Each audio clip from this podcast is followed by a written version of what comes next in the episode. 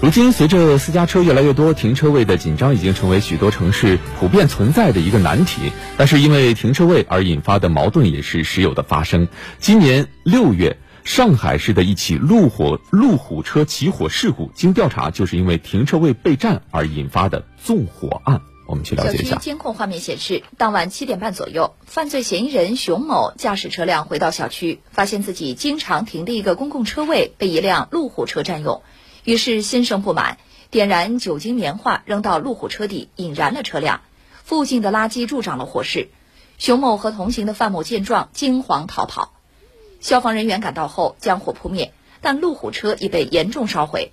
经初步估价，车辆维修费用在五十万元左右，物损价值还有待认定。犯罪嫌疑人熊某随后被警方抓获。检察官介绍，犯罪嫌疑人熊某三十三岁。现任沪上某中学音乐老师，其朋友范某三十一岁，是某小学教师。在审讯中，范某对犯罪事实供认不讳，主犯熊某却屡次翻供。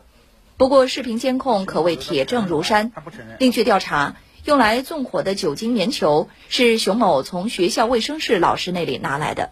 点燃酒精棉球啊，扔向这个路虎轿车啊，那么这是一个故意放火的这样一个行为。那么，按照这个刑法的规定呢，他应当已经构成放火罪。目前，主犯熊某已被依法批捕。其实呢，这件事儿让人觉得匪夷所思的是，这两位嫌疑人竟然都是教书育人的老师。而更让人无语的是啊，这位音乐老师在接受审问的过程当中，他先是承认了纵火烧车的事实，说酒精棉球是从学校的卫生室拿的，用来擦拭消毒他的乐器。但其后呢，又翻供了，说否认自己的犯罪事实。作为一名老师，应该具有起码的法律法律常识和安全意识。嗯，其实更让人无语的是，他的冲动的情绪以及没有，呃，这个起到一个为人师表应该有的这种基本的素养。是的，这也不禁让人感叹。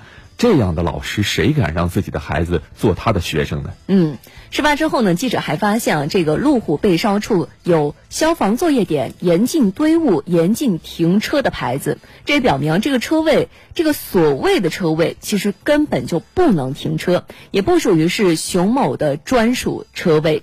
所以说，也有网友就说了，这停车难是问题，人的道德素质更成问题。